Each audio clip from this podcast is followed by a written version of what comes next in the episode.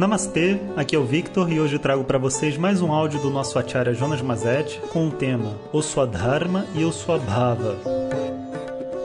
Om Shri Guru Pyo Namaha Hari Om Bom dia. Então estamos no nosso preparatório para o próximo ciclo de áudios. E hoje eu queria falar para vocês de um tema que é, é muito é muito batido dentro da nossa mente, sabe? Dentro dessa história do equilíbrio emocional e pessoal, a gente sempre busca dois tipos de é, assuntos na busca desse equilíbrio. O primeiro assunto é uma tentativa de saber o que, que a gente tem que fazer em outras palavras, qual que é o nosso Dharma? Qual que é a história que a gente veio viver aqui? Qual que é o meu dom? Qual que é a minha virtude? Qual que é a minha vocação? O que, que eu tenho que fazer dentro desse mundo? Então esse é um tema que volta e meia quando a gente pensa em harmonia, em saúde, em saúde mental principalmente, a gente é jogado contra, contra a parede para saber o que, que a gente tem que fazer.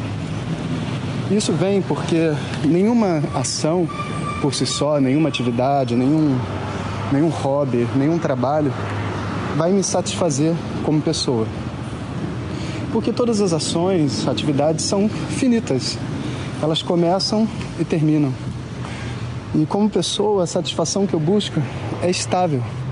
É uma satisfação perene.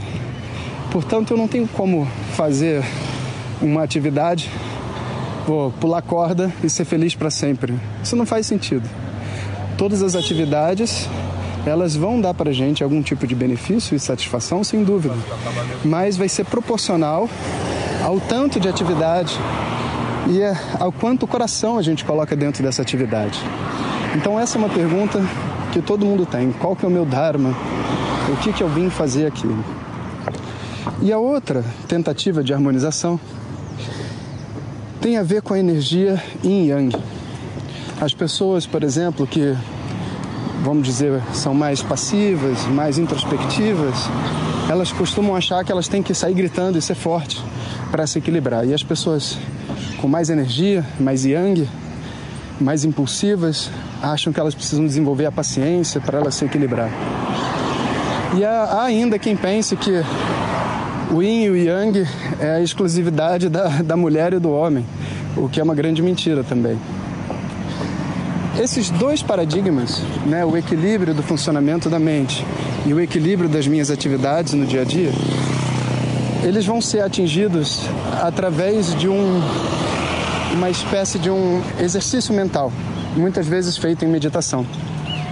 Nesse exercício, a gente imagina que a gente obteve tudo aquilo que a gente quis obter dentro do mundo. Por exemplo, você está estudando Vedanta, então você fala: ah, eu já adquiri o conhecimento já sei tudo que eu tenho para saber, não tenho mais nada para estudar, pode ser até interessante, mas eu não tenho mais nada em si para estudar, para aprender. Eu já ganhei todo o dinheiro que eu queria ganhar. Tenho dinheiro para não precisar mais trabalhar para o resto da minha vida.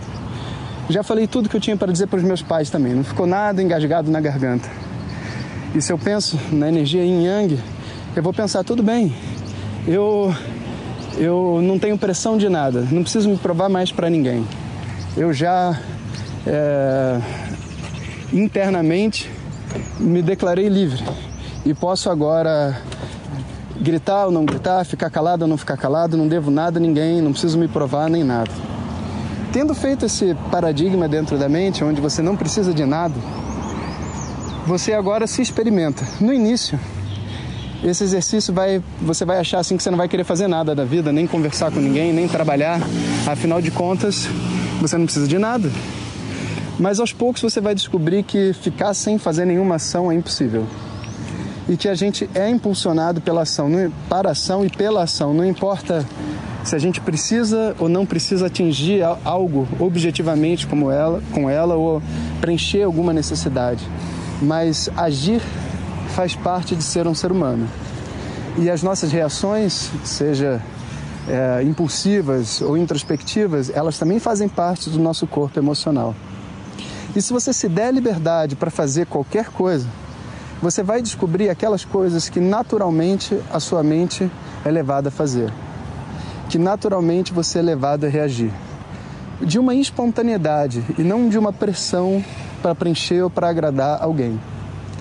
Toda essa função espontânea, também chamada de swabhava em sânscrito, que vem direto da, da ordem cósmica, sabe, para sua individualidade, ela é de verdade o seu Dharma. É aquilo que você tem a fazer.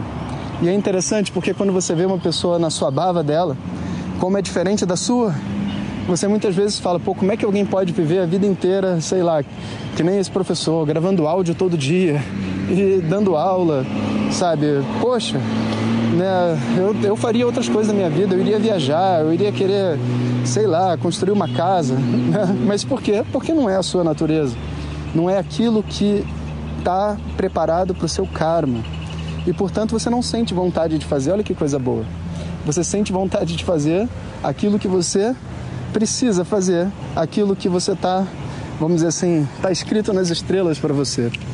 A única coisa é que nessa fase de transição a gente muitas vezes confunde a sensação de alívio, porque às vezes a gente está muito cansado, aí você fala, olha, não precisa de nada, a pessoa quer descansar. A gente confunde essa confusão, essa perdição de não saber o que quer com o nosso Dharma. Então, não existe Dharma de ficar sem fazer nada, isso eu garanto a vocês. Todo Dharma, seja da mente, seja do corpo, seja das atividades, leva a gente para algum tipo de ação.